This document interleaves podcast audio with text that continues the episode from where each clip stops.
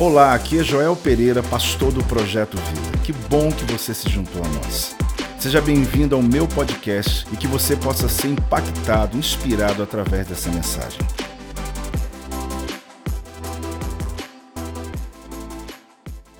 Hoje é a primeira palavra de sete. Eu fiz uma pré-introdução quando eu preguei um tema há dias atrás, aquilo que hoje é muralha, amanhã será tapete. Então, quem não ouviu essa mensagem, eu te aconselho a ouvir depois no YouTube, porque vai lhe ajudar a entender melhor toda essa campanha. Mas se não ouvir também, claro que a palavra de hoje e as próximas quartas-feiras serão tremendas.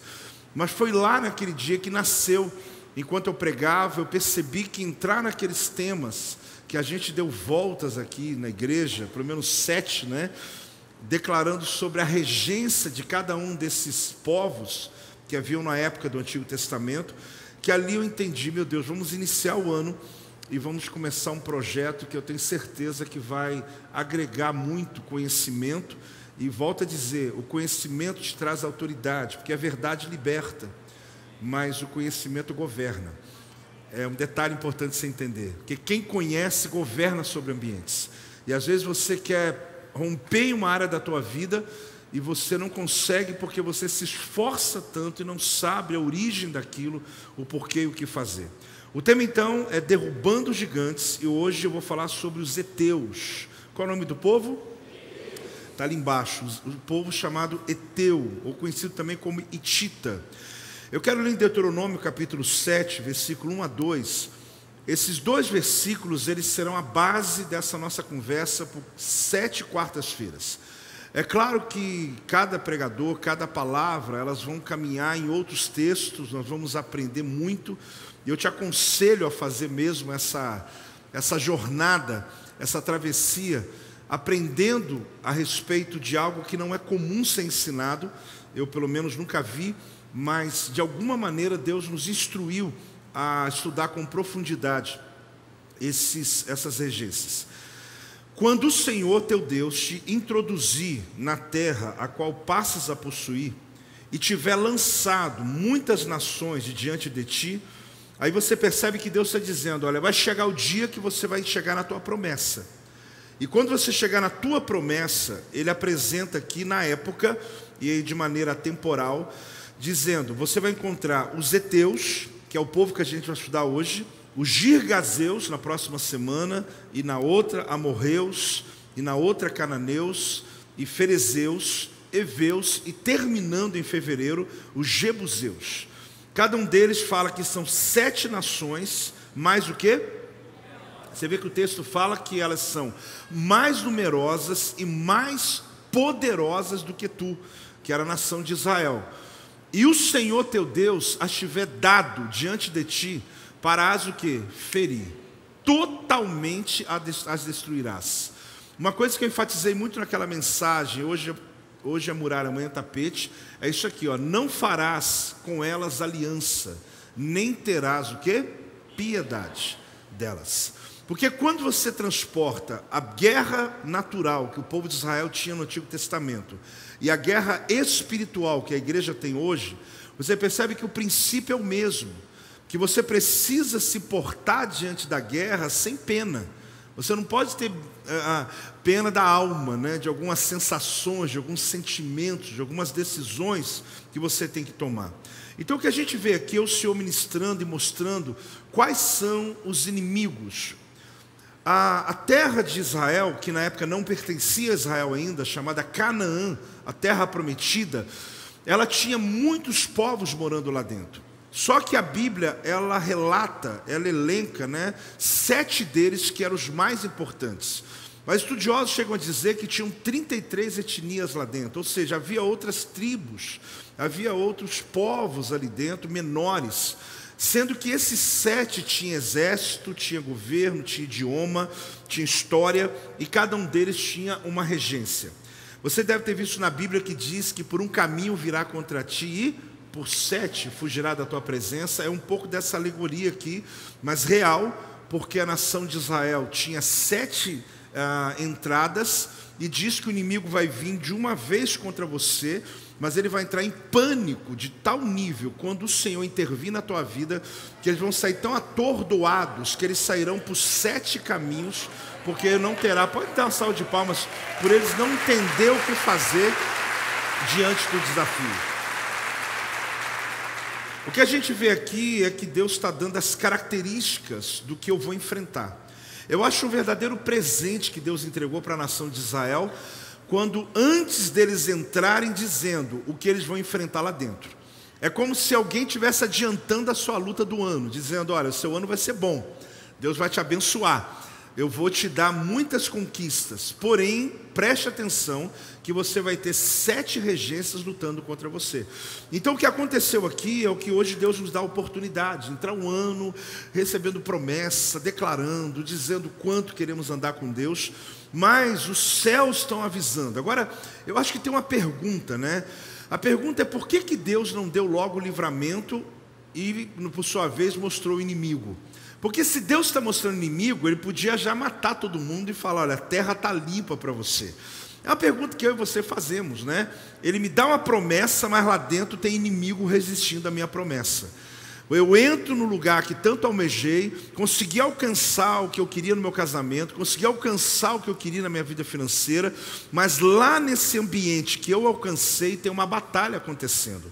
Por quê? Porque o lugar da sua conquista sempre será resistido. Só que Deus está mostrando o que? O inimigo e também o livramento. Você viu o que ele falou lá? Eu vou colocar ele na tua mão. Eles são mais poderosos do que vocês. Só que eu decidi entregar eles para vocês e dar sobre a tua vida vitória sobre cada um deles.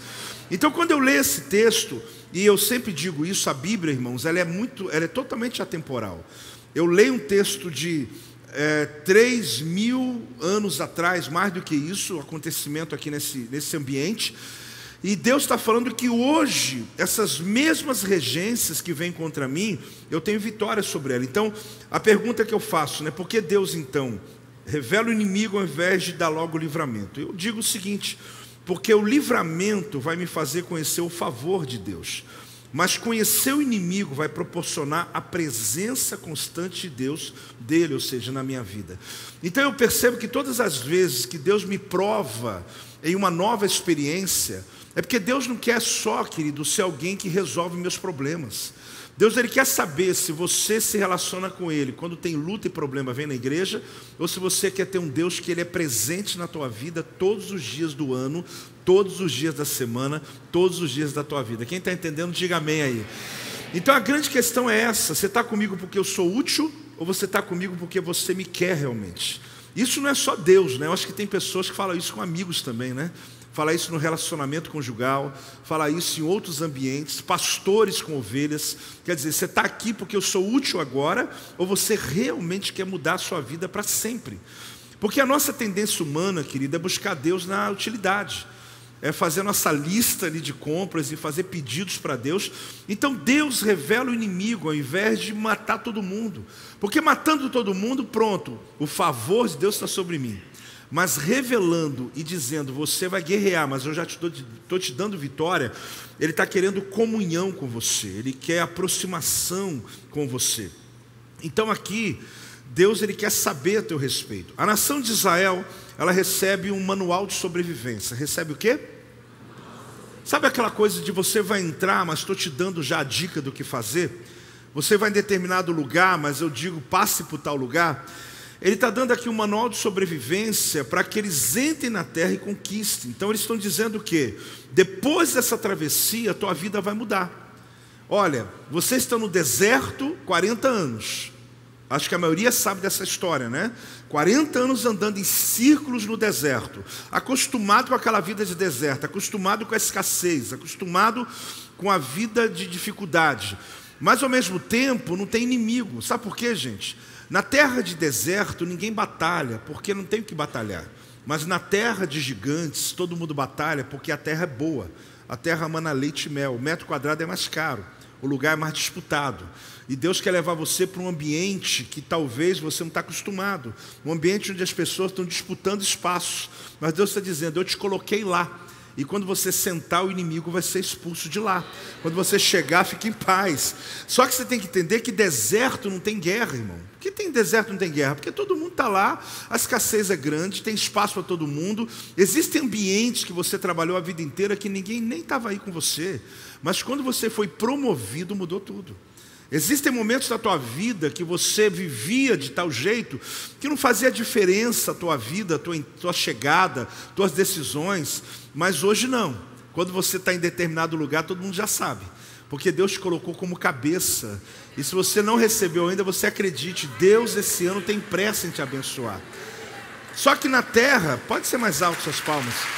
Glória a Deus. Só que na terra de gigantes é diferente a vida. Como disse, o metro quadrado é mais caro, o dia a dia é mais caro, as lutas para conquistar são maiores, porém a conquista de um dia representa 40 anos andando. O grande detalhe de você mudar a sua maneira de pensar, querido, é que aquilo que você demoraria meses para conquistar, Deus pode dar você um dia. Quem crê nisso? É muito longe acreditar nisso ainda, posso, mas acredite, vai chegar um dia que aquilo que você demora tempo para poder acessar, em uma telefonema, um dia, Deus vai te dar acesso a essas coisas. Só que é natural que ambientes como esse tenham resistência. É natural que ambientes como esse, pessoas não gostem, talvez, de você. É natural que em ambientes como esse, você vai ter uma pressão acontecendo. Só que você acostuma, fala teu irmão, você acostuma. Você vai acostumar. Vai chegar a hora que você vai andar na terra de gigantes, tranquilo, porque você vai acostumar com o ambiente de vitória na tua vida. Agora, não é todo mundo que quer sair do deserto. Por quê? Porque o deserto é confortável, gente. Tem escassez, mas não tem inimigo. E não tem inimigo por quê? Já te expliquei, porque não tem nada para disputar. Não tem comida, não tem terra boa, não tem água. Então quem vai querer brigar em deserto? Agora, o dia que você decidiu mudar de vida, ah, irmãos, é o que Deus está dizendo aqui. Depois da tua travessia, a tua vida vai mudar. não tem jeito. Então, se você atravessou o ano comigo ali, naquela profecia que foi liberada, nós entramos em um momento onde a tua vida vai mudar. Num processo 2024, quem está começando a primeira série, né? Estou animado com esse projeto, porque são sete povos para a gente estudar. Você vai descobrir muito bem que todas as decisões importantes que você tomar esse ano, a tua vida vai mudar. E não é só status financeiro, não é isso, querido. Pense em um todo, pense em algo maior do que isso. É Deus te posicionando no processo, no projeto que Ele teve sempre para a tua vida. É você encontrar, sabe, o motivo pelo qual você nasceu, é você entender o prazer da vida. Então, nesse momento, aprenda que lá no Antigo Testamento haviam sete povos, sete regências. Sete povos, e que hoje, por exemplo, eu vou falar sobre a regência dos hititas, dos heteus, que é a regência do medo. E você vai descobrir que não está ali à toa, como sete na, na nossa sequência bíblica, e você não está ali à toa como o primeiro foi colocado esse povo que a princípio, só para quem é historiador que sabe, mas que você talvez leu na Bíblia assim, até passou correndo. A leitura bíblica você leu ali Eteus, Gergazeus, Eveus, você passou dizendo, ah, é um povo. Mas quando a gente olha exatamente a representação de cada um, você descobre que os Eteus, eles são chamados de filhos do terror. Por quê? Eles são conhecidos como filho do medo. Primeiro porque eles foram os primeiros a desenvolver a tecnologia do ferro. Nessa questão, querido, da descoberta do ferro, fez deles um povo de armas bélicas, completamente a, causando medo onde eles entrassem. No período de Davi, período de quem? Nós sabemos que quem dominava essas questões do ferro, das armas bélicas, eram os filisteus. Os filisteus fazem parte também desse ambiente da terra da promessa, de um dos povos, né, que habitava ali na terra da promessa, ah, que Davi então tem que enfrentar. Só que os heteus, eles são um povo que dominaram do ano 1800 a 1200 a.C. Não tão relevantes dados assim, mas só para você saber, Davi, ele está no ano 1000 a.C.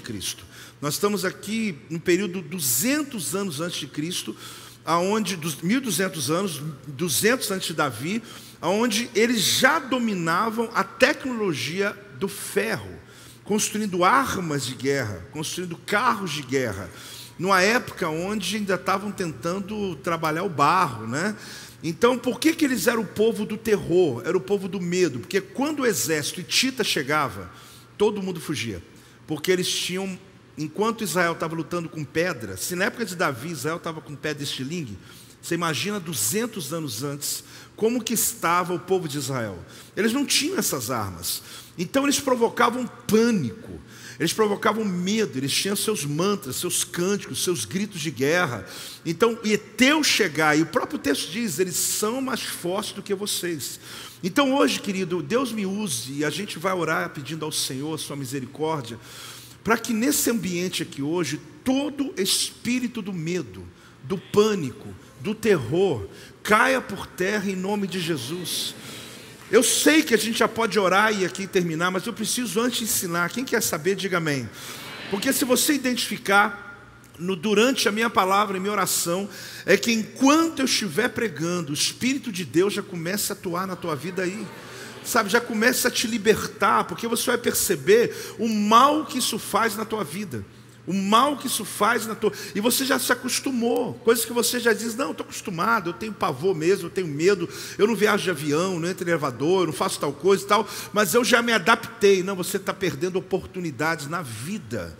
Que não é só o que você está vislumbrando, percebendo. O que você não está percebendo está sendo roubado de você quando você entender essa ação que a gente chama da regência dos heteus. O tema de hoje está ligado a pânico, medo, terror, né? Porque a medida, preste, preste atenção nisso, pois à medida que tomamos decisões a partir do medo, nós estamos comprometendo o nosso futuro. Todas as decisões que passam pela peneira do medo, pela cosvisão do medo, pela que você vai comprar uma casa, você vai mudar de cidade, você vai no culto do projeto vida, você vai fazer alguma coisa diferente da tua vida, passa pela peneira do medo, você é roubado no teu futuro. Por quê? Você não se entrega totalmente. Você fica sempre com algo à sua frente que está lhe atrapalhando a ser mais pleno naquela condição. Então a gente tem que conhecer né, esse adversário hoje. Os outros seis deixa para as outras seis quartas-feiras, mas hoje em especial eu quero falar sobre ele. A primeira coisa que é do texto geral, sem acordo. Fala comigo. Eu acho que ficou muito claro para nós que se nós queremos dar esse passo na nossa vida, o texto de Deuteronômio está dizendo: não faça aliança, não faça acordo. Não fique passando a mão quando você descobriu aquela regência tal. Semana que vem a próxima, e a outra e a outra, você diz: Ah, mas poxa vida, não me faz tão mal assim. Tem um medinho, ou outros níveis que você vai aprender sem acordo. O sem acordo aqui é uma ordem que Deus dá, dizendo que todos os inimigos precisam ser destruídos completamente. É estranho, né? Mas Deus está dizendo: quando entrar nesses povos, quando vocês conquistarem esses territórios, mate todo mundo. Eu sei que é estranho ouvir isso, e alguém ouviu, mas é Antigo Testamento, apóstolo, era assim mesmo, Deus irado. É porque Deus está mostrando que a nossa guerra hoje não é mais com pessoas, graças a Deus. Mas ele está dizendo que assim como Israel não podia negociar com aquela cultura, entrar, matar metade e os homens se casar com as mulheres daquele povo, fazer aliança com aquele povo, se confundir com os deuses daquele povo, Deus disse: não, vocês têm que conquistar a terra e eliminar o inimigo. Fala comigo? Conquistar a terra, eliminar o inimigo. Por que que nós fazemos? Nós convidamos Jesus para entrar na nossa vida, mas não queremos eliminar os inimigos. Nós convidamos Jesus para fazer parte da nossa casa, nós não queremos eliminar os outros deuses que a minha família adora. Nós queremos que Jesus faça parte da nossa vida, porque ficou moda, né? Jesus é bom, tem um monte de gente se convertendo, tem um monte de gente. Mas nós não entendemos, querido, que a obra é mais radical. É Deus limpando a tua vida, dizendo: Eu vou entrar, mas tudo aquilo que não provém de mim vai ser arrancado fora da tua vida em nome de Jesus. A nossa luta hoje ela está com esse ambiente, né, com, essa, com essa perspectiva do medo. Em Efésios 4, 27, tem um pequeno versículo que diz assim: fala comigo, nem deslugar ao diabo. De novo. É pequeno, né? Mas é objetivo. Não dá lugar ao diabo. Não dê lugar a ele. Não abra um território para ele. Não abra uma brecha. Não abra possibilidades. Então a ordem de Deus é que o inimigo tem que ser destruído, a libertação e ocupação tinha que ser completa, não podia restar nada, nenhuma brecha, nenhum terreno. A Bíblia está dizendo: não deis espaço, não dê oportunidade ao diabo. É muito importante, gente, pensar sobre isso. Eu estou frequentando uma igreja agora, o que mudou na minha vida? Irmãos, em relação a frequentar a igreja, nada. Mas em relação a Jesus ser o Senhor da tua vida, tudo.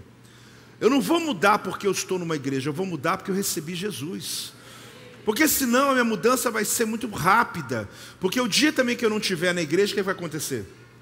Eu vou voltar a ser o cara antes.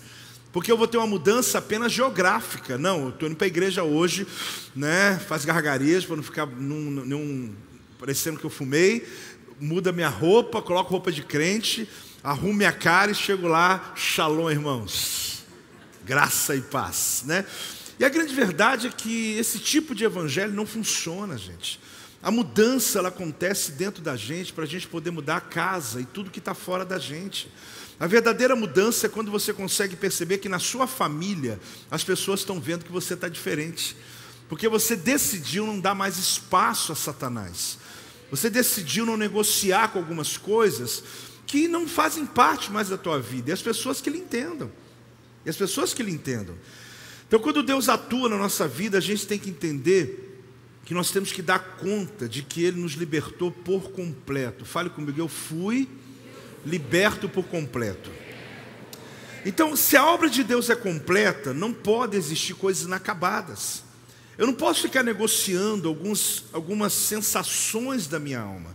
Eu não posso ficar tentando ah, ter o que eu quero de Deus, que é bom, e as outras coisas que a minha alma está desejando, mantê-las. Não, a obra de Deus, ela foi completa. Eu preciso que a entrega, ela seja completa nas mãos de Deus, segundo a palavra dele. O nosso adversário sempre vai tentar retroceder. Ele sempre vai tentar trabalhar em algumas situações para que você retroceda. O maior desafio nosso, querido, não é as propostas que o diabo tem lá fora, é a distração. É o fato de a minha vida cristã eu entrar literalmente na distração, eu não romper, eu não, eu não buscar Deus. Então sempre o diabo quer que você volte atrás, porque se ele não consegue fazer você retroceder, ele vai tentar paralisar você completamente. Eu quero ler alguns textos que dá a gente alguma ajuda sobre essa questão do medo. Jó, no capítulo 3, versículo 25, diz assim: Aquilo que temo me sobrevém, e o que receio me acontece. Você vê como o medo é uma loucura, né? Tem uma versão que fala assim: olha, olha que diferente. O que eu temia veio sobre mim, o que me dava medo me atingiu, e eu receava me aconteceu. Você sabe de uma estatística que a grande maioria dos medos, a grande quantidade de coisas que você tem medo nunca vão lhe acontecer na sua existência inteira. Então existem medos que você carrega, só que Jó está dizendo: olha, o que eu temia acabou me acontecendo. É como se o medo projetasse, é como se o fato do medo estar tá dentro de mim, o diabo usa essa brecha para poder fazer acontecer aquilo que nunca ia acontecer.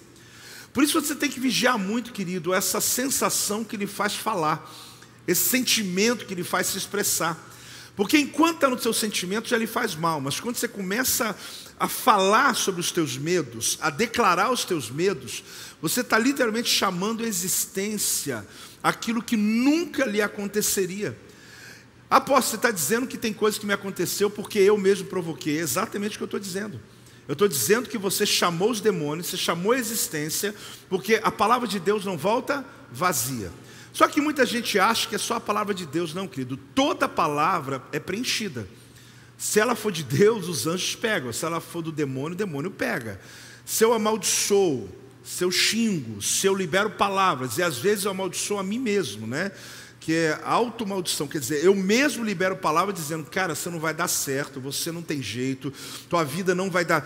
E você está você mesmo liberando. Só que aqui está falando sobre medos. O Salmo 34,4 é lindo. Busquei o Senhor e Ele me acolheu, livrou-me de todos os meus temores. Vamos falar juntos, um, dois, três. Busquei o Senhor e Ele me acolheu, livrou-me de todos os meus temores. Provérbios capítulo 29, versículo 25 diz assim: Olha, quem teme ao homem arma o que? Ciladas, mas o que confia no Senhor está. Olha o que esse texto quer dizer, vamos na próxima versão. Diz assim: Olha. O receio, que é o temor do homem, lhe arma laços. Quer dizer, se eu tenho receio de pessoas, eu estou armando uma cilada para mim mesmo. Mas o que confia no Senhor está seguro. Então é a mesma pessoa que muda o seu estado emocional e acaba mudando o seu estado real. É uma decisão que eu tomo na minha vida, querido. É interessante porque de sete regências que a gente vai aprender aqui em sete quartas-feiras, a primeira delas, para minha surpresa, foi o medo. E o medo, você descobre que é exatamente a antítese do amor, é a antítese do projeto de Deus. Então, por isso, Deus fala ali: olha, vocês vão entrar na terra, vocês, ah, eu estou dando ela por herança para vocês, eu já entreguei os povos para vocês, mas aprenda: tem sete nações que vão resistir vocês. Ali se tratava para eles de nações, para nós se trata de regência, porque a guerra deles era física, e a tua? espiritual. Então, eu, quando eu olho esse texto, eu penso, Deus, eu tenho promessas na minha vida, e por que, que eu não rompo? 2 Timóteo 1,7 fala assim: porque Deus não nos tem dado espírito de quê? De covardia, gente, mas de poder, de amor e de moderação. Dá uma salva de palmas. Deus nos deu esse espírito. Que tremendo, não é? Então aqui é um desafio que nós temos. Qual que é o desafio? Supere o medo. Fala para o irmão do lado. Supere o medo. Supere, irmão. Ah, mas é fácil falar, pastor. Quando o elevador está subindo, já estou apertando, já estou tremendo. Quando eu vejo que tem quatro pessoas dentro, eu já não entro. Subi dez andares a pé. Fez bem para a tua saúde. Tá aí tudo bem. Mas vai chegar algum momento que pode fazer mal a você o fato de você ter que viajar dois mil quilômetros que você nunca sobe no avião. Apóstolo, não mexe com essas coisas não, apóstolo. Eu estou bem aqui mesmo, se nem sair de casa não. A grande questão é que a gente perde muitas oportunidades na vida por causa dos medos que nós carregamos. E as fobias, elas não são planos de Deus para nós. A Bíblia fala, irmãos, eu acho esses assuntos assim às vezes meio recorrentes, mas é legal de saber. Tem 366 vezes Deus falando não temas. 366 vezes. Aí você fala, poxa, até no ano bissexto está dizendo que cada dia do ano Deus está dizendo para você não tenha medo. E sabe o que isso quer dizer para mim? Que todo dia tem um demônio tentando que você tenha medo. Porque se Deus deixou um não tema para cada dia do ano, é que Ele já estava preparando, dizendo: Eu já estou dando livramento todos os dias para você. Amém? Celebra então. Olha que coisa tremenda. Cada dia. Então, apóstolo, descobri, descobri a, a, a, eureka, agora eu sei o que fazer. Eu vou ler todos os dias, então, o texto de cada dia. Sim, pode fazer isso. Mas isso não vai resolver o teu problema se você hoje não tomar uma posição em Deus, de que os teus medos, de que os seus temores, eles já foram levados na cruz do Calvário. E que você precisa enfrentar, querido. E você precisa realmente tomar uma posição. Eu sei que quando se fala de medo é um assunto tão abrangente, que é desde a questão do escuro, né? Que a criança e depois adulto tem por algum trauma que ele viveu. Eu tive que vencer alguns dos meus, assim, por algumas coisas que eu vivi no meu passado. Mas que eu descubro que o pior de tudo, querido, é como isso pode atrapalhar a tua vida. É interessante que tem pessoas tão inteligentes, mas que às vezes na entrevista do trabalho ele não vai. E é interessante porque é um medo que ele tem, é um pânico que ele tem. E que a pessoa sabia a resposta, sabia totalmente, mas ele, é, ele, ele sofre de uma, de uma, de uma questão de, de um emocional, espiritual, que ele queria se livrar disso, que ele sabe que lhe faz mal, ele sabe que a sua vida está travada para relacionamentos, seja de casamento, seja de amigos, para conquistas que ele quer fazer. Às vezes você é uma ótima pessoa para ter estratégia, mas você não tem coragem de realizar. Aí você dá para alguém fazer. E a pessoa que nem pensou o que você pensou, ele faz porque ele teve a coragem de fazer. Então ele descobre que hoje o maior problema não é o QI, que é o coeficiente da inteligência, mas é o QA, é o coeficiente da atitude. E isso não é invenção minha, não. John Maxwell fala isso, um grande líder que trabalha com liderança, ele fala: Eu descobri que não adianta ter inteligência se a pessoa não tem atitude. E a gente descobre, gente, eu falo isso porque tem os nossos filhos. Nossos filhos, que às vezes você está vendo ele tem tudo para ser bem sucedido, mas que se a gente não interrompe medos que às vezes são transferidos, tá? Pais que transferem o medo para os filhos. Pais que têm uma narrativa em relação aos filhos, que o filho tem um medo que ele nunca teve motivo. O motivo dele é por causa do pai, da mãe, que traz isso para dentro da alma dele. Então você tem um dia, para cada dia você tem um não temas de Deus liberado na palavra. O Senhor está dizendo, eu estou com você.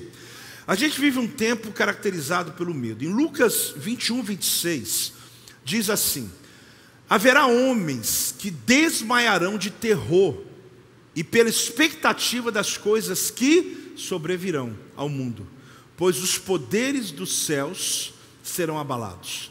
Você percebe, querido, que chega um tempo que o medo ele é recorrente.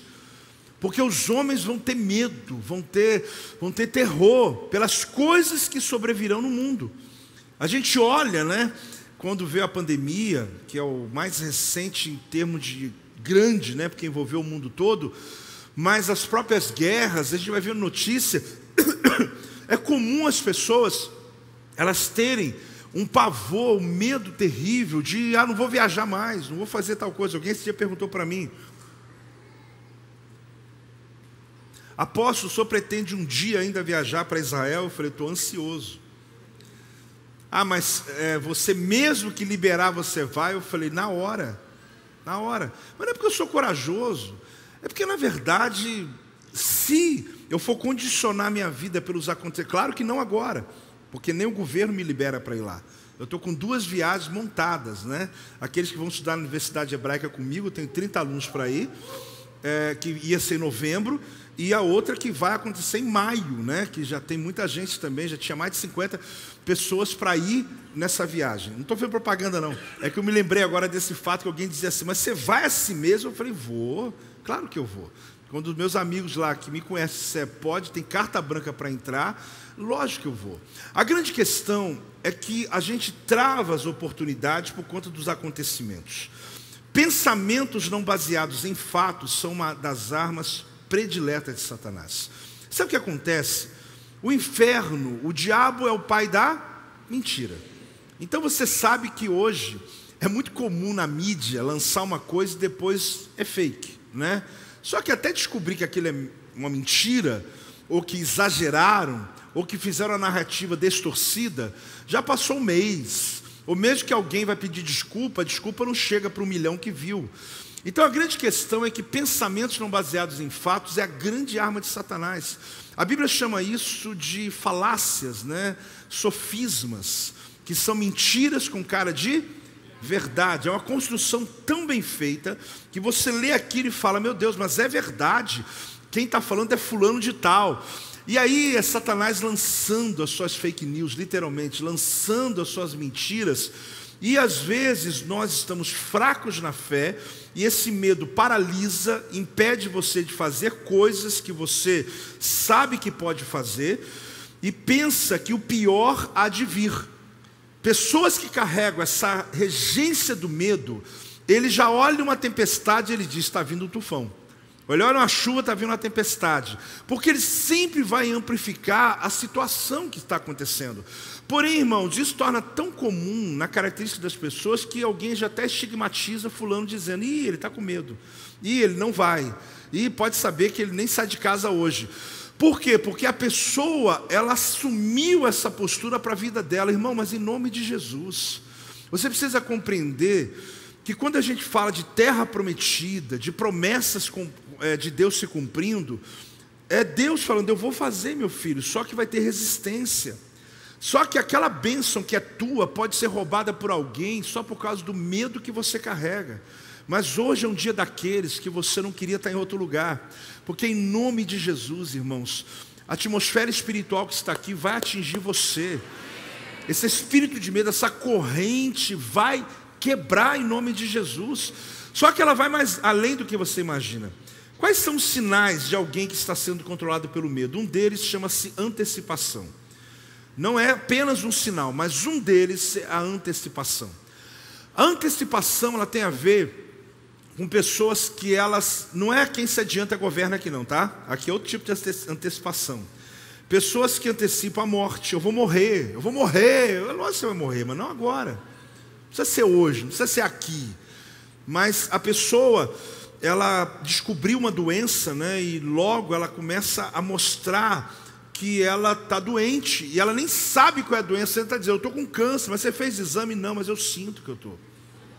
Eu sinto, eu, tô, eu sinto que eu estou. Então eu não estou subestimando, querido, uma pessoa doente. Eu estou dizendo que a pessoa medrosa, a pessoa com a regência do medo, ela é capaz de o ano inteiro estar tá atraindo enfermidades, e tem uma hora que eu vou dizer, ela literalmente está atraindo demônios, porque ela está dizendo tanto que está, ela não está, mas ela está traindo a doença para a vida dela. Eu vou falar mais sobre isso. Outras perdas, por exemplo, do emprego. Ele tem medo de perder o emprego, tem 10 anos já. E todo dia ele fala para a mulher dele, ou toda semana ele diz: Eu acho que eu vou ser mandado embora. Acho ser mandado... Só que tem 10 anos, quer dizer, era até bom se ele tivesse ter sido mandado embora, né? Então é um medo meio recorrente, né? uma coisa que a pessoa carrega, e é quase que como se ela estivesse esperando, que a pessoa que tem essa regência, ela fica quase que esperando acontecer. Ela está dizendo aquilo por quê? Porque dentro dela, ela está construindo já uma narrativa, e o dia que acontecer, meu Deus, mas pode nunca acontecer, irmãos. Nunca. Mas e se acontecer? Deixe acontecer. O problema é você se antecipar. É a expectativa que o pior está por vir. Exemplo, né? O esposo ele tira os bens do nome dele. Aí, por quê? É porque pode ser que eu vou me divorciar. E se eu me divorciar, já garanti já esse problema. Pior que se eu mexer alguma ferida aqui agora, né? Não cutuca ninguém não que eu estou vendo. Você pode ter seu jeito de administrar a sua vida, mas o espírito do medo às vezes faz isso acontecer num casamento sólido, sabia? Um casamento sólido. Só que a pessoa, ela tem dentro dela uma narrativa do mundo, uma narrativa dos amigos, uma narrativa da mídia, ela tem uma narrativa do Instagram, ela está vendo um monte de coisa à volta dela e ela fala: será que vai acontecer comigo também? O jogador lá, você viu o que aconteceu com ele? Levaram tudo, só que tu não é jogador, tu não é milionário, você não tem nada disso, só que você está traindo para você uma coisa que nem é tua, o contexto não é teu. E aí você percebe que a antecipação de problemas, né, é exatamente uma das características de uma pessoa com regência de medo. Ela antecipa muitos problemas. O menino está com dois anos de idade, ele fala quando chegar a faculdade dele. Ok, bom que você está preocupando já e vai guardar um dinheirinho no banco, né?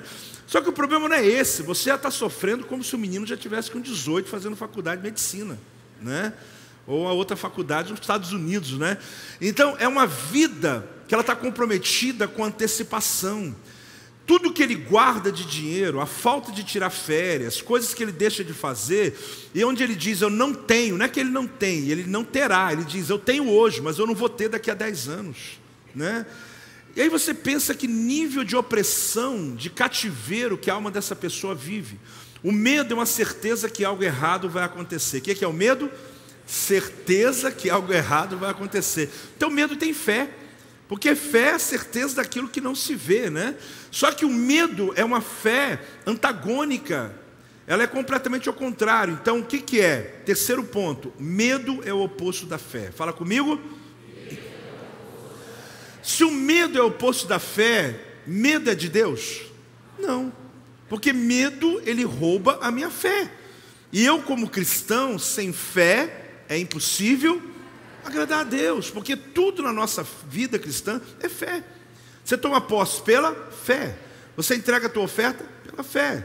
Você toma uma atitude em Deus, você vem no altar, ora, você está tudo fazendo pela fé. Então o medo ele tira isso. É a fé em macharré. Medo é a fé no diabo. Medo é a fé invertida. Ataca nossa mente com imaginações, Medo impede nossos pensamentos. Ou andamos por fé ou medo. os dois não coexistem juntos. Quem está aí? Não coexistem, não dá. Então que você começa a perceber que a mesma pessoa não pode ter medo e fé. Apóstolo, então eu estou com mais medo do que fé.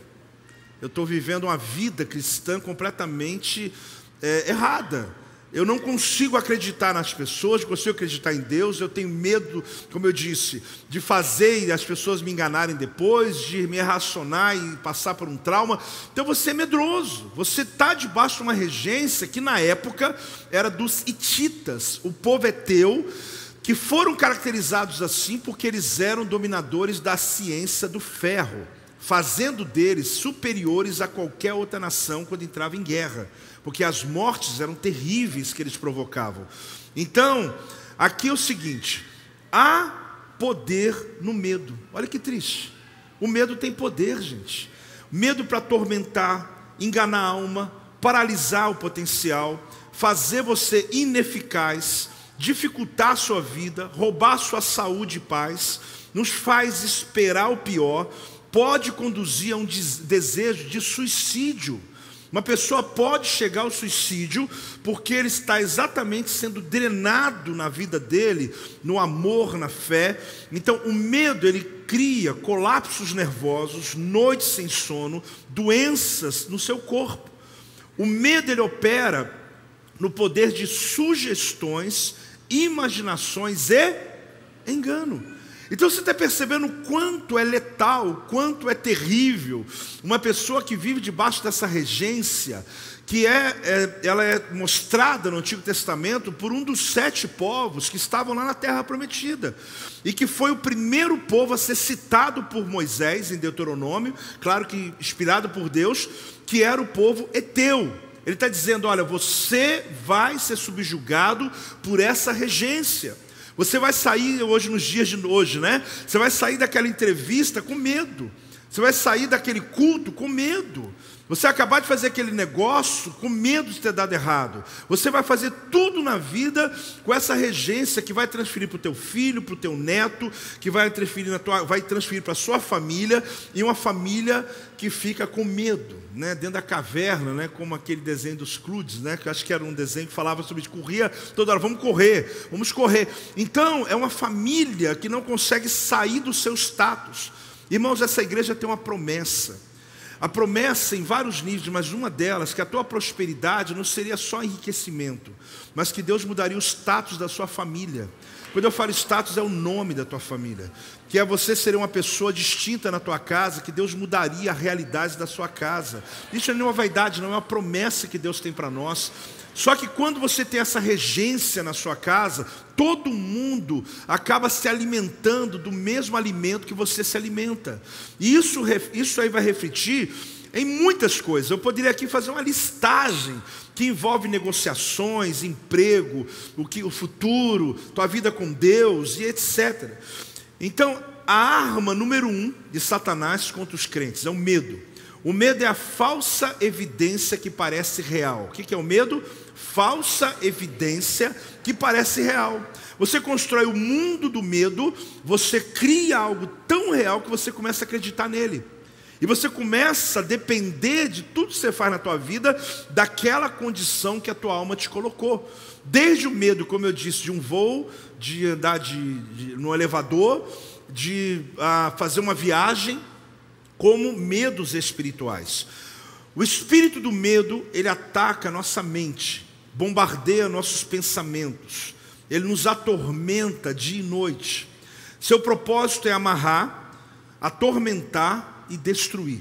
Ele escraviza e põe você em cadeias. A palavra medo é uma palavra do grego, né? Phobos, né?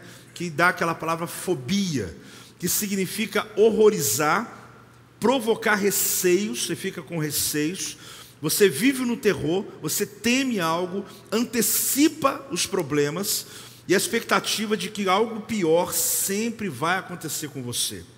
Hoje a maioria das pessoas sofre de algum tipo de medo, algum tipo de fobia, algum tipo de ansiedade.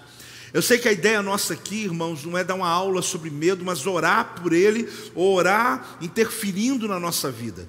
Mas eu já lhe disse, o conhecimento te faz governar. Quando eu tenho conhecimento sobre algo, quando você orar hoje, você vai estar dizendo: realmente Eu quero me libertar em nome de Jesus desse espírito do medo, e que eu dou o nome de espírito mesmo. Ele não é uma reação emocional, é um espírito maligno que atua na pessoa, que provoca certas sérias reações no teu corpo, sudorese, você fica suado, sua frio, você fica em pânico, tremendo, de repente você tem que ir para um lugar, perde a sua respiração, não dorme direito, e aí Satanás, querido, ele é capaz de oprimir um servo de Deus uma serva de Deus tomada de promessas divinas. As minhas promessas não serão interrompidas por medo. Fala comigo, as minhas promessas não serão interrompidas por medo. Então a maioria das pessoas sofre esse nível, algum nível de ansiedade. Ataques e desordens, como medo de voar, medo de altura, medo de escuridão, medos terríveis e até irracionais, formas de medo que atacam as pessoas com ataque de pânico. Comportamento de evitação. O que é o comportamento de evitação? Evitam andar de aviões, de trem, metrô, pontes e túneis. Calcula-se que 10% da população mundial, 10%, então se a gente olhar aqui hoje, 10% nos ambientes da população mundial sofrem de fobias, tendência é crescer cada vez maior. Milhões de pessoas sofrem do agorafobia. O que é agorafobia? Tem medo de sair de casa. Isso não é por causa da pandemia, já estava assim, a pandemia ela, ela aumentou, ela potencializou que a agorafobia teme espaços abertos e multidões. Apóstolo, eu estou assim hoje. Eu vim no culto só porque alguém me chamou mas eu já saio da igreja, estou pensando na minha casa, eu já estou aqui pensando no caminho de volta. Agora, onde que nasceu? Fale comigo, a origem do medo foi no Éden. Fala comigo, a origem do medo foi no Éden. Se você entender onde foi a origem, você vai entender também onde você deve hoje pedir a misericórdia e a intervenção de Deus.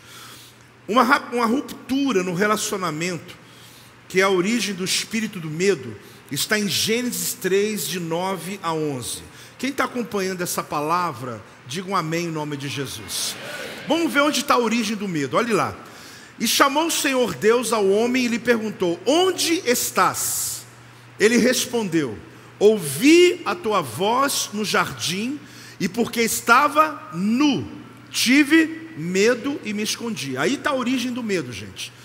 Perguntou-lhe Deus: quem te fez saber que estavas nu? Comeste da árvore de que te ordenei que não comesses? Então você descobre que aqui está a origem e que você pode buscar lá onde tudo começou, onde está a raiz. Foi exatamente a base do medo é crise de consciência trazida pela culpa da desobediência. Então, ali, quando Deus procura Adão, ele se escondeu porque havia pecado, e ele percebeu que estava nu, só que ele se relacionava com Deus antes nu. E a pergunta é: quem disse a você que você está nu?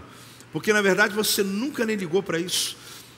Você sempre se aproximou de mim, Deus está dizendo, sem a sensação. E o que aconteceu com você? Então, o afastamento de Deus representa o ambiente do medo. O medo, querido, é a ruptura com Deus. O medo é a ruptura da comunhão. Pessoas que têm relacionamentos e rompem, eles começam a ter medo. Por que, que alguns casais começam a ter medo, ciúmes, começam a ter desconfiança? Porque perderam a intimidade. Quando perde a intimidade, você começa a vir o espírito do medo.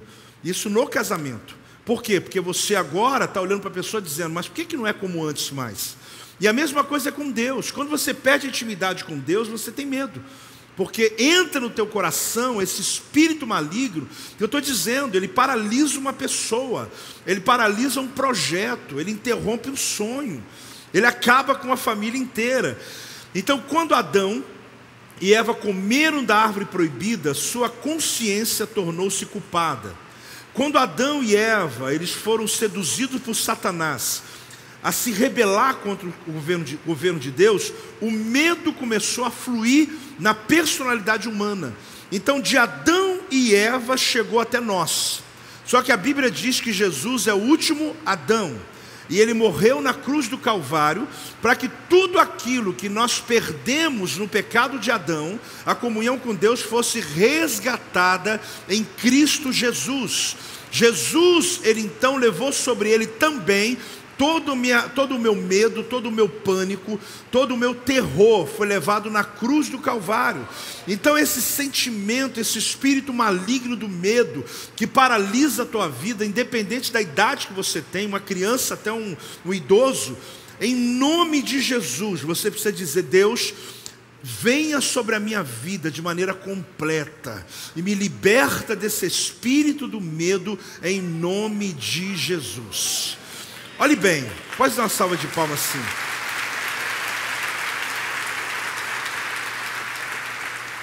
O que aconteceu no Éden? O amor a Deus foi substituído pelo medo de Deus. O que, que aconteceu, gente? Você sabe que centenas de milhares de religiões nasceram na mesma Bíblia que você lê aí, né? Essa mesma Bíblia que você lê e você acompanha e você obedece, é a mesma Bíblia que muita gente utilizou para poder confundir, montando as suas religiões a partir da Bíblia. Agora, o que, qual a diferença, querido, do Evangelho para religiões? É que o Evangelho, você não segue a Jesus por medo da morte, você segue a Jesus por ter Ele na sua vida. Mas toda religião é baseada na morte, ou seja, no medo da morte onde as pessoas se relacionam com Deus por causa do medo, não por causa do amor. Então o que aconteceu no Éden é que o substituto foi, eu fui substituindo o meu amor por Deus pelo medo de Deus. Por que, que algumas pessoas dão dízimo? Porque tem medo. Eu tenho medo que eu vou, eu vou ficar pobre, então eu vou dar meu dízimo. Relacionamento errado. Porque quando você faz pelo medo, você não alcança o teu propósito. Por que, que eu vou na igreja? Porque eu tenho medo. Por que, que eu, tudo que está movido pelo medo, querido, não te traz sucesso.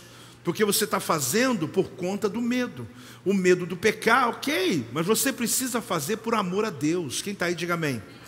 Eu estou aqui porque eu amo Jesus, não é pelo medo de que eu vou para o inferno. Não, mas se eu não for na igreja, se eu não tomar minha ceia esse mês, sei lá, morro e vou para o inferno, irmão, você está completamente enganado quanto a isso.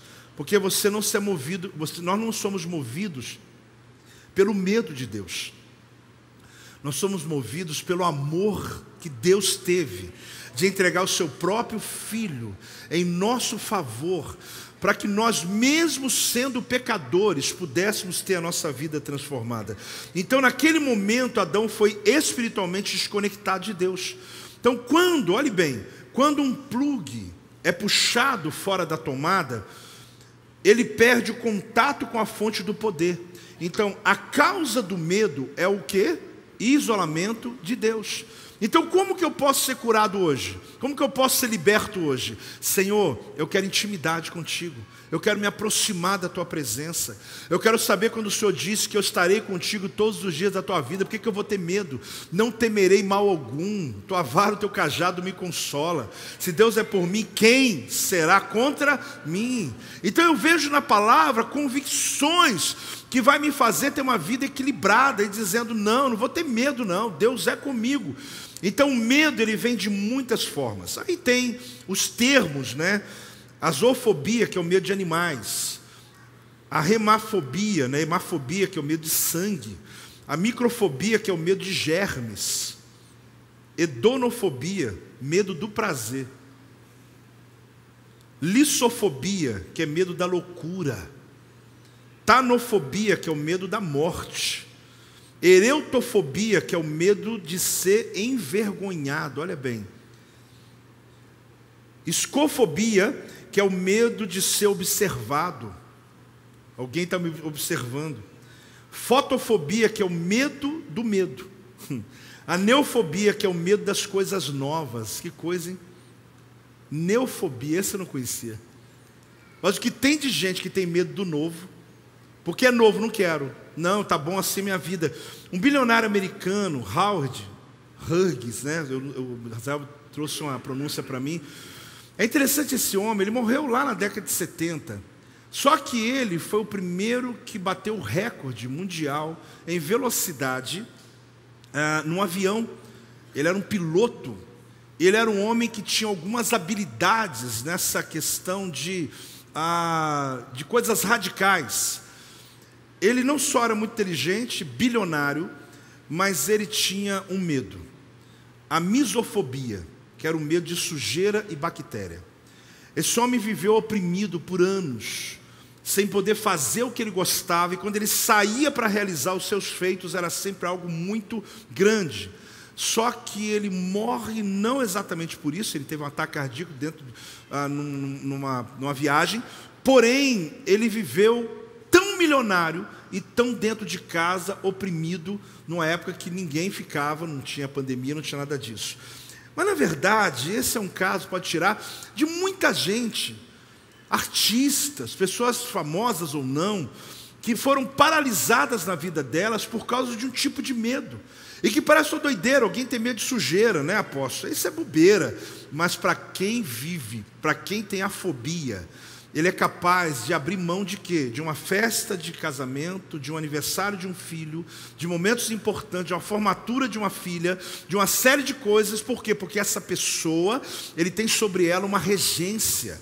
E aí eu termino dizendo que o medo é capaz de criar uma doença genuína. Olha que sério isso. O medo tem capacidade de criar uma doença real, uma doença que você não teria e que na verdade essa ação, né, que a, gente chama de uh, que tem a ver com a sua alma, né, que são enfermidades somáticas, que elas não estavam na sua carne, mas que elas foram geradas por doenças emocionais.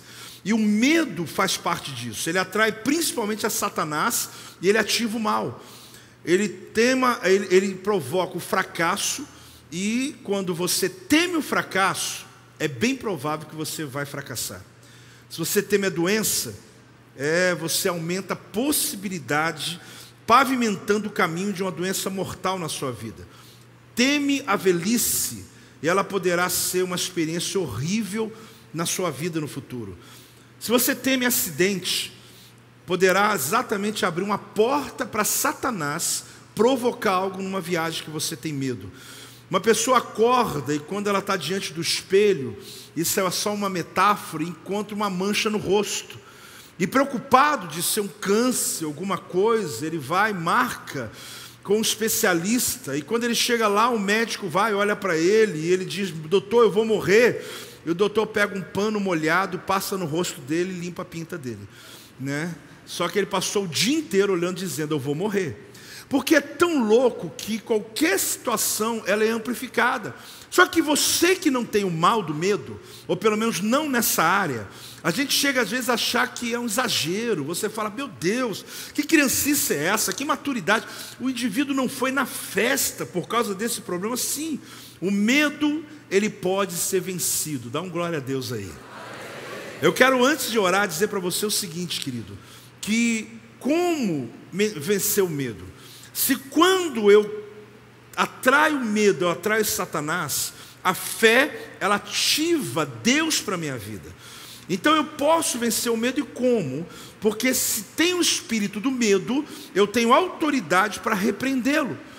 O entendimento que eu trago hoje sobre os heteus desde a história do Antigo Testamento e a regência que a gente vive hoje, é para que a gente possa dizer em nome de Jesus: eu vou fazer essa travessia hoje eu vou passar para o outro lado, eu vou chegar num ambiente vitorioso da minha vida.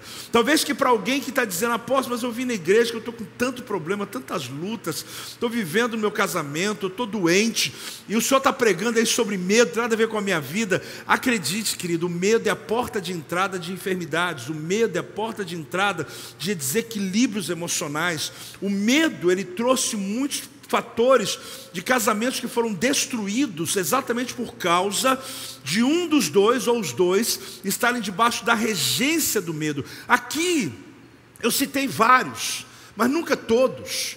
Porque nós podemos alcançar em vários níveis essa circunstância do medo, que ele quase chega a ser patológico, uma criança que ela tem medos que nunca teve motivo de ter mas que às vezes o grito da mãe em relação a alguma coisa transferiu esse medo. E eu volto a dizer: Deus tem uma promessa para você. O povo de Israel entrou na terra da promessa e Deus disse: Esse lugar é de vocês, mas vocês vão expulsar os inimigos que estão aí. E eu digo para vocês hoje: lá eram sete, e serão sete revelações de cada área que você vai se identificar e dizer: Deus, me abençoa. Mas em nome de Jesus, que essa primeira noite, você aqui, quem está também online, você possa dizer: Meu Deus, se esse é o primeiro inimigo que eu vou enfrentar, eu vou atropelar ele hoje, porque eu vou vencer esse espírito de medo em nome de Jesus. Pode dar uma salva de palmas ao Senhor. Dá um glória a Deus.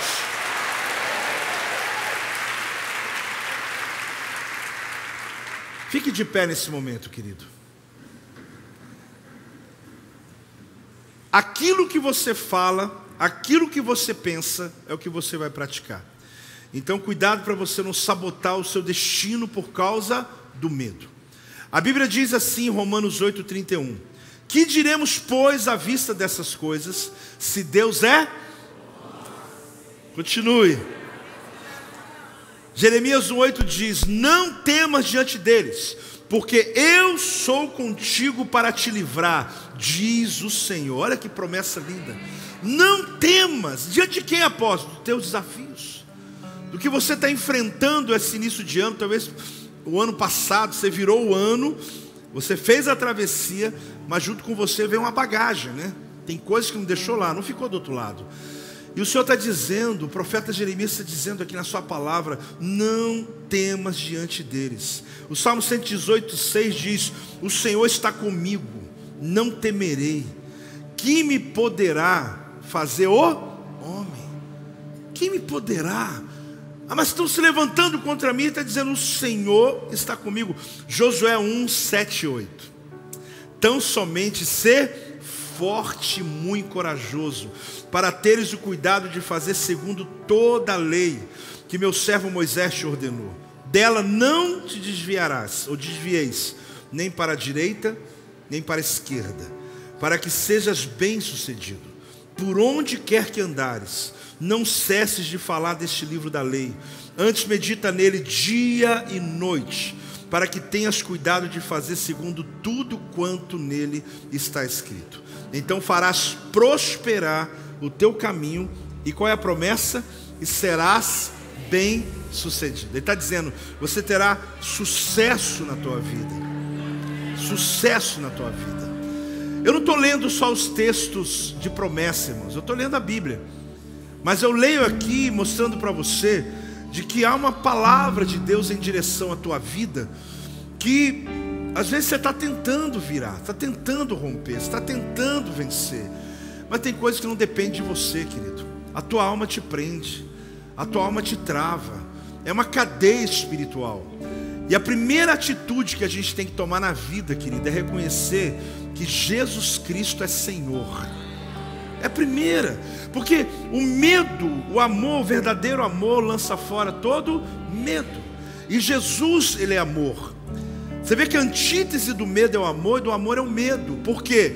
Porque quando Adão peca, ele perde o relacionamento com Deus, ele deixa de amar Deus e agora ele se relaciona com o medo. Eu tive medo, eu fugi porque eu tive medo. E até hoje muitos cristãos são assim com Deus. Ele faz, ele anda com Deus por medo. Ele não tem o prazer de acordar e dizer: graças a Deus, Jesus Cristo. Obrigado, Espírito Santo, porque habita em mim. Não, ele fica com medo, porque eu, eu pequei, eu, eu, eu, eu me afastei, eu estou eu, eu, com medo de ir para o inferno. Esquece, querido. Quando você confessou Jesus como Senhor e Salvador da tua vida, serás salvo. O teu nome é escrito no livro da vida. Ninguém vai te roubar o que Jesus te entregou, querido. Não foi por você, foi por causa da graça dele na tua vida. Ele te salvou, então não tenha medo disso. Pelo contrário, você vai deixar de pecar por gratidão. Você vai querer andar com Deus por gratidão.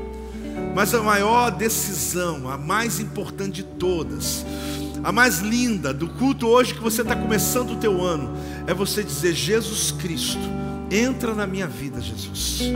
Faça morada na minha vida. É fazer a declaração que com a sua boca você confessa Jesus como teu Senhor, em teu coração você crê que Ele ressuscitou dentre os mortos, diz a Bíblia, ali você é salvo. Essa salvação é a decisão, querido, que eu tomo. Todos nós aqui, conhecendo a palavra, ainda corremos o risco, porque está ali, de mesmo andando com Deus, o espírito do medo está sobre nós. Mas tem uma coisa que nós sabemos: o sangue de Jesus está sobre a nossa vida. Então, por mais que esse espírito tenta me oprimir, ele não vai morar dentro de mim, porque não tem espaço para ele. Mas quando eu ainda não fiz a confissão, dizendo: Jesus, entra na minha vida, eu ainda sou todo o tempo alvo de Satanás. Por isso, hoje a grande oportunidade é essa. Você vai fazer a oração da tua vida. Fala comigo, toda a igreja de olhos fechados, dizendo assim: Senhor Jesus, todo espírito de medo, eu repreendo agora, eu rejeito agora porque o verdadeiro amor lança fora todo medo. Jesus Cristo, na cruz do Calvário, o Senhor levou sobre si todo o meu medo. Mas hoje eu reconheço que Tu és amor, que Tu és o meu Salvador, e por isso eu entrego a minha vida, eu entrego o meu coração totalmente a Ti, para que nunca mais o espírito desse mundo, o espírito do medo, entra na minha vida. Eu reconheço agora Jesus Cristo, meu Salvador, meu Senhor, em nome de Jesus.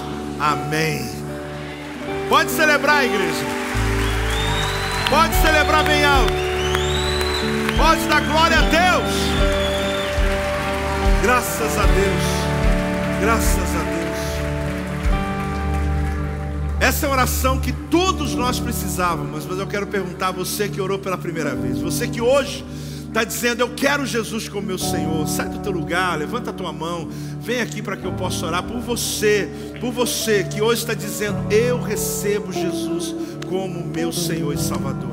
Ah, mas eu tenho medo de ir sozinho. Então começa a vencer esse medo agora. Sai do teu lugar. Ou levanta a tua mão dizendo eu quero. Eu vi uma mão levantada lá atrás. Olha. Vem para cá, pode vir. Tem mais alguma? Pode vir, pode sair do teu lugar. Pode tomar essa decisão. Pode tomar essa decisão. Pode tomar essa decisão. Isso, pode vir.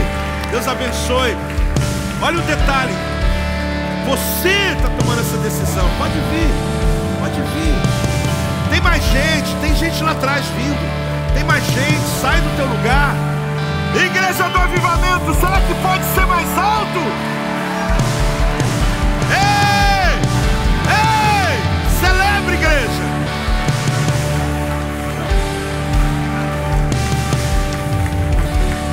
Tem mais gente? Ei, vem cá, tem mais gente. Tome a melhor decisão da tua história, a melhor decisão da tua vida. Lança fora esse medo, sai do teu lugar e vem. Toma a decisão mais importante de toda a tua vida. Mais uma vida, graças a Deus. Se você celebrar mais alto, vem mais gente, hein? Se você acreditar no poder da salvação, vem mais gente. Glória a Deus! Glória a Deus! A maior expressão do amor de Deus foi em Jesus. Pode vir. Ei, glória a Deus.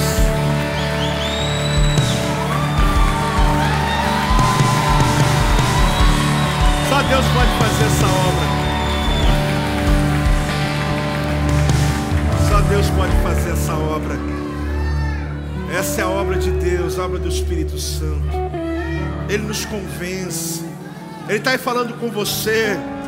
Ele está aí mostrando para você o caminho. Não se trata de uma religião, não é por ter medo de morte, é por ter vontade de viver, é por ter certeza que quando eu confesso Jesus, o meu nome é escrito no livro da vida e ninguém vai passar borracha, porque foi escrito com o sangue do Cordeiro. Satanás não vai me roubar a salvação em Jesus. Tem mais alguém?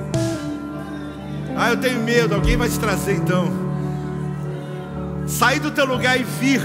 Você sabe que é uma das atitudes mais fantásticas, porque é a sua travessia. Você está fazendo a sua primeira travessia real da vida. Essa é a sua primeira travessia. Quem já fez essa travessia, gente? Né? Todos nós, né? Já tomamos essa decisão um dia, dizendo: Jesus, Tu és o meu Senhor, És o meu Salvador. Que coisa especial, que coisa linda. Eu ainda estou esperando um pouquinho mais, hein? Pessoas que estão em casa, fala conosco através desse telefone. Você não tem noção do que vai acontecer na tua história. Não tem noção. É porque a gente pensa, gente, que tem a ver com coisas humanas, naturais. Não é. Não é. Sabe aquela tentativa de tentar achar um sentido para a vida, ou tentar achar uma alegria e não acha. Que parece papo de crente, né? Ah, vem, está esperando você. Mais alto, igreja do avivamento aqui, mais uma vida aqui, olha. A obra é completa. A obra é completa. Agora sim. Ah, meu Deus, meu Deus. Desde que eu sou criança, tem mais alguém? Pode vir. Eu ouvia muito essa frase, né? Que você tem um vazio dentro de você do tamanho de Deus. Só que eu achava que isso era uma frase que os evangelistas, né?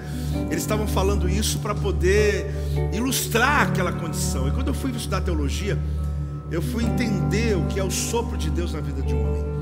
Eu percebi exatamente que Deus soprou na vida do homem o fôlego dele. E por isso ficou um vazio dentro do ser humano que só pode ser preenchido quando isso acontece. Só que enquanto não é preenchido, a pessoa ela fica tentando, ela fica tentando qualquer coisa da vida que puder dar ela um momento de prazer, um momento que tira a dor, ela entra. Só querido que quando você diz Jesus Cristo entra na minha vida, o vazio é preenchido inteiro.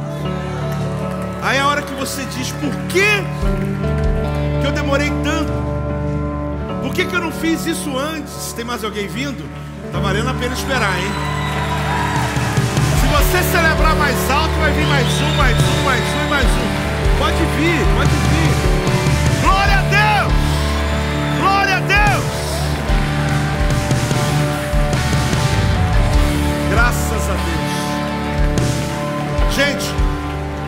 Hoje é o primeiro culto do ano da travessia. A vida de vocês será marcada. Cadê, gente? Amém, amém, amém. Chega mais perto, chega mais perto aqui. É o primeiro culto desse ano. Vocês que estão aqui marcam a nossa vida de vocês também. Porque vocês vão se lembrar desse dia vocês vão perceber quantas coisas que começam a mudar a partir de hoje na vida de vocês. Ah, apóstolo, mas é porque eu não vou ter mais problemas. Tem mais alguém vindo aí? Deixa vir. Mas significa que eu não vou ter mais tempestade? Não, não, não, não. É que a Bíblia está dizendo que Deus te fortalece de tal jeito que as tempestades vêm como antes e é como se ela não tivesse mais. Porque Deus te dá força para vencer. Deus te dá condições de poder romper. Essa igreja é uma família. E é mesmo. Não é papo de pastor não. Porque não tem jeito, ninguém anda sozinho aqui não. Porque brasa fora da fogueira apaga rápido. E por isso a gente, quando vem alguém, alguém chega perto. Por quê?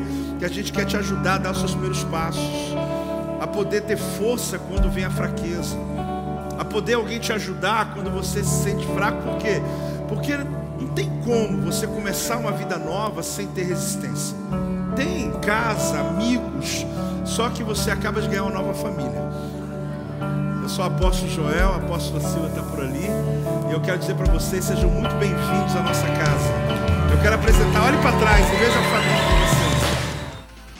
Este é o meu podcast. Você pode acompanhar meus conteúdos diários no Telegram e as mensagens completas no meu canal do YouTube. Não se esqueça de me seguir no Instagram. Compartilhe essa mensagem com outras pessoas e lembre-se: quem se adianta, governa.